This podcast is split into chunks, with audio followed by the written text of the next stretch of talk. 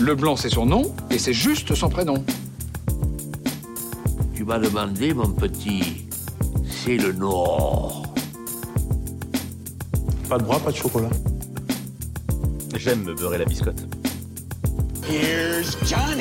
Bienvenue dans ce nouveau numéro de votre rendez-vous hebdomadaire consacré au cinéma. C'est l'instant ciné comme chaque semaine on se retrouve pour parler de toute l'actu ciné avec 5 infos que j'ai soigneusement sélectionnées pour vous. Et en seconde partie d'émission, je reviendrai sur un film à aller découvrir en ce moment dans les salles de cinéma. Alors sans plus attendre, on passe tout de suite aux actus. Notre première info nous est donnée par Deadline et le cinéaste Lade Whannell, à qui l'on doit notamment dernièrement Invisible Man, est en discussion pour réaliser un film Green Hornet, ça s'appellera The Green Hornet and Kato. Il y avait déjà eu il y a quelques années un film réalisé par Michel Gondry et avec Seth Rogen qui s'appelait The Green Hornet. Et eh bien là, il semblerait que un nouveau film soit en préparation, The Green Hornet and Kato. On continue en faisant un petit tour du côté des États-Unis et suite à l'actualité malheureuse de la justice américaine de décider de délégaliser l'avortement, le monde du cinéma s'empare de ce sujet et Netflix, Disney, Paramount, Comcast, Sony, Warner Bros, Discovery et Amazon vont tous rembourser les coûts des voyages de leurs employés qui travaillent dans ces boîtes de production et de distribution, des employés qui souhaitent partir avorter dans un état où celui-ci est encore légalisé. C'est Matthew Belloni, un journaliste euh, américain qui a révélé cette information. Un beau geste du coup des grandes entreprises américaines qui souhaitent soutenir le droit des femmes. Bravo à eux. Un petit tour maintenant du côté du box-office mondial puisque Top Gun Maverick est le premier film de 2022 pour l'instant hein, à dépasser le milliard de dollars au box-office mondial. Un énorme score si on prend juste des données en France. Je peux vous dire que Top Gun Maverick a dépassé les 4 millions d'entrées au box-office français uniquement et tout ça cumulé au monde, eh ben ça rapporte le milliard de dollars. C'est également le plus gros succès de la carrière de Tom Cruise. J'ai vu Top Gun Maverick, je vous en ai pas parlé dans l'instant ciné, mais j'ai adoré ce film. Ici, il est toujours dans vos cinémas vous pouvez y aller parce que c'est vraiment impressionnant. Gros coup de cœur pour Top Gun Maverick et succès euh, mérité, on peut le dire.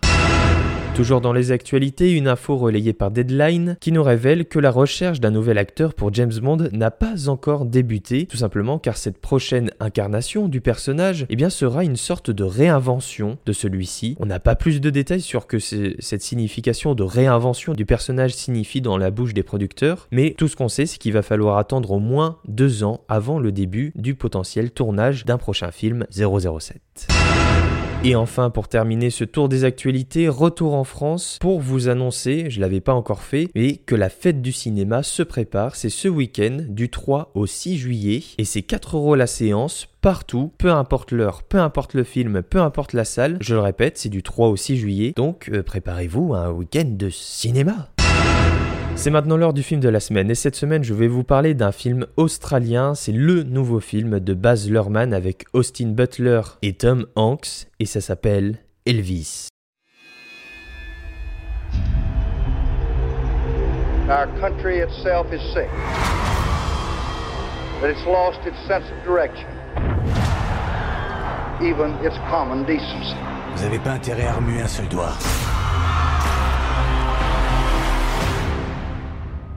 Il y a un tas de gens qui disent un tas de choses. Mais il faut surtout s'écouter soi-même.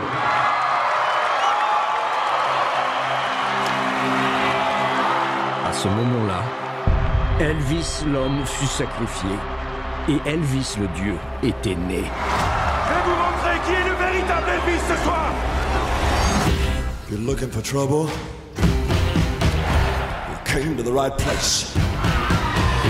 You're looking for trouble?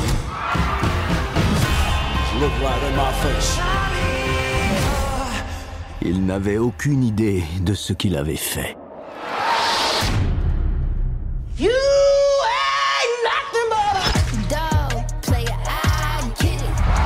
souhaite vous représenter, Monsieur Presley. Demain, toute l'Amérique parlera de mon garçon. C'est qui celui-là? Elvis Presley. Si c'est pas toi qui es aux manettes, ils vont tous te bouffer. Je vais faire ce que j'ai envie de faire. Chanter la musique que je veux.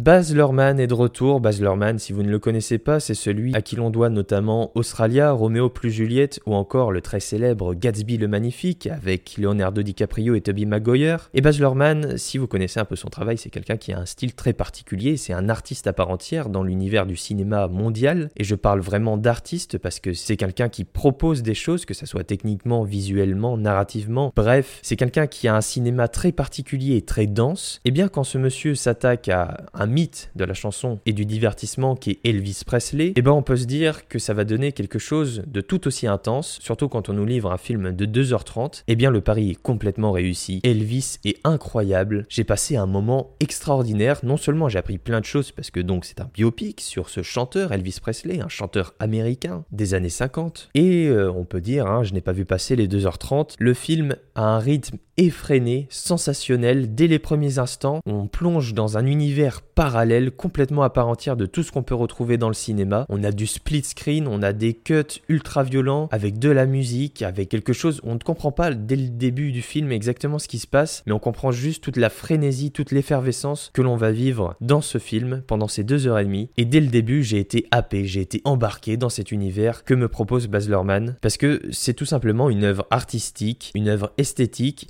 c'est également une œuvre de couple, parce que sa femme, qui est française, est production designer et également costumière, donc c'est un film également de couple où Baz Luhrmann et sa femme travaillent ensemble pour créer, pour faire du cinéma. Et là, je dois dire que c'est réussi. Son travail de production designer et de costumière est sensationnel. Le film a une patte esthétique, ça claque, c'est clinquant visuellement. On est imprégné par cette plastique dorée sublime qui brille dans les instants extrêmement spectaculaires, mais également dans des instants plus intimes, parce que il y a de l'intensité dans la mise en scène dans Elvis, l'intensité donc techniquement, mais également dans la narration, euh, dans le montage. Je vous ai dit au début, on a un montage très cuté, et puis pendant tout le film, il y a un montage assez particulier qui est fait, mais qui est propre euh, au travail de Baz Luhrmann habituellement, avec des plans virevoltants, des cuts dans tous les sens, mais des cuts qui ont une résonance et une signification. C'est pas un travail foutraque ou bordélique. Tout est pensé vraiment dans la mise en scène. Ça me fait penser également au travail euh, que pouvait faire euh, George Miller, notamment sur Mad Max Fury Road, où les acteurs expliquaient ne rien comprendre à ce que George Miller leur disait. Je pense que c'est à peu près la même chose pour le travail de Baz Luhrmann. Ça doit être tellement compliqué pour les acteurs sur le plateau à se retrouver dans tout ce que Baz Luhrmann leur propose de faire. Et au final, je pense que c'est quelqu'un qui a son film de A à Z dans sa tête avant son tournage. Et donc, il sait parfaitement où mettre sa caméra, qu'est-ce que la caméra va faire. Je vous donne un exemple. Il y a une scène qui se déroule dans un appartement entre Elvis et des amis à lui. Et au lieu de mettre la caméra en champ contre champ dans l'appartement, et eh ben Baz Luhrmann il dit non. On va faire partir la caméra de l'extérieur, elle va tourner, arriver sur l'immeuble, puis sur la fenêtre, elle va rentrer à travers la fenêtre pour filmer le dialogue. Et quand les deux personnages auront fini de dialoguer et vont se mettre au balcon, et eh bien la caméra reculera et suivra les personnages en train de sortir sur le balcon pour finalement regagner sa position initiale. En même temps, pourquoi faire simple? Et eh bah ben, du coup ça donne véritablement une sensation où on est dans cet univers et on se balade un peu comme ça à travers ces personnages. C'est presque ludique en fait, la manière dont Baz Luhrmann a de filmer ses personnages. Il y a quelque chose de très ludique. On les suit avec la caméra. On se dit mais quel mouvement la caméra va faire, etc. Bref, je vous le dis, c'est quelque chose qui est très riche et c'est un film du coup avec une âme. Ça donne une véritable aura au film, un univers foisonnant et passionnant de 2h30 sans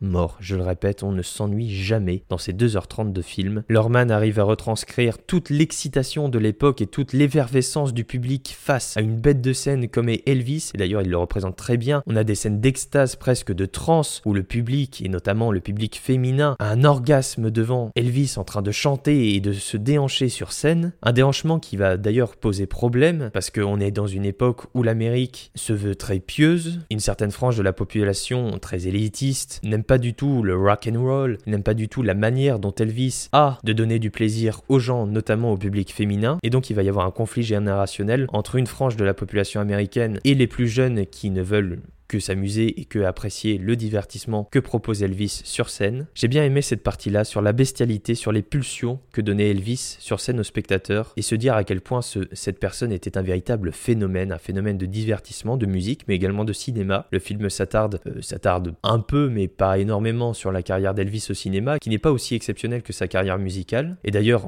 je parle d'Elvis, mais l'acteur Austin Butler est fantastique. On a pu l'apercevoir dans What's Upon a Time in Hollywood de Quentin Tarantino et il, il habite vraiment le rôle, il l'incarne tout comme son partenaire Tom Hanks parce que ce n'est pas un film tellement sur Elvis. D'ailleurs, le film débute avec le personnage de Tom Hanks qui joue le colonel, celui qui est toujours dans l'ombre d'Elvis. Et Tom Hanks lui aussi habite son personnage. C'est vraiment des incarnations parfaites. On y croit à 100% malgré le maquillage de Tom Hanks qui lui fait prendre des dizaines de kilos en plus. On y croit à chaque instant malgré tous les artifices de la mise en scène, les artifices musicaux, techniques et j'en passe. C'est vraiment un film dans lequel on plonge et dont on aime se plonger et dont on n'a pas finalement envie de se sortir. Ce que je veux dire par là, c'est que c'est un film où on prend du plaisir parce que ça aurait pu être un film vraiment triste. Vous le savez peut-être, la carrière d'Elvis, ou en tout cas vous allez le découvrir dans ce film, ça n'a pas été une carrière que heureuse. Il y a eu également beaucoup de déboires et de tristesse dans sa vie, dans sa situation amoureuse, dans son rapport au corps, à ses habits, à son entourage. N'a pas été quelqu'un qui a été aidé par la vie. Donc le film aurait pu être vraiment triste. Et Baz Luhrmann fait ce choix de faire un film clinquant, scintillant, rayonnant, sans vouloir occulter les mauvais moments, mais juste en faire un film de plaisir, d'intensité, d'intensité, et c'est ça qui se dégage d'Elvis, c'est cette intensité. Et c'est pour ça, si vous voulez vivre un moment intense, passionnant et un spectacle tout simplement, eh bien je vous conseille d'aller découvrir Elvis dès maintenant dans les salles de cinéma.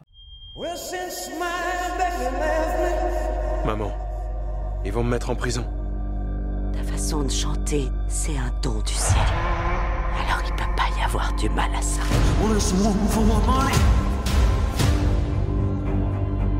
Si vous ne m'écoutez pas, tous les sacrifices que votre maman a faits auront été vains. Croyez-moi.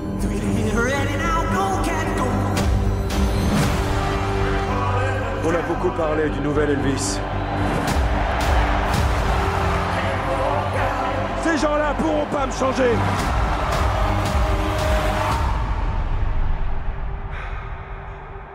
Je pense que si c'est ton rêve, tu y arriveras. J'ai jamais rencontré quelqu'un comme toi. J'espère bien.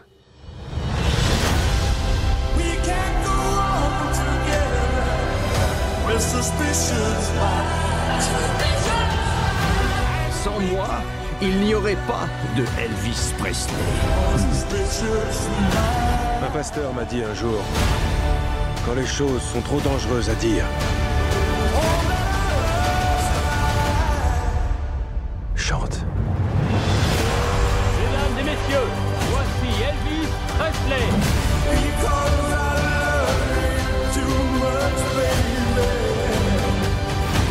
C'est pas un concert nostalgique. On va faire un truc différent.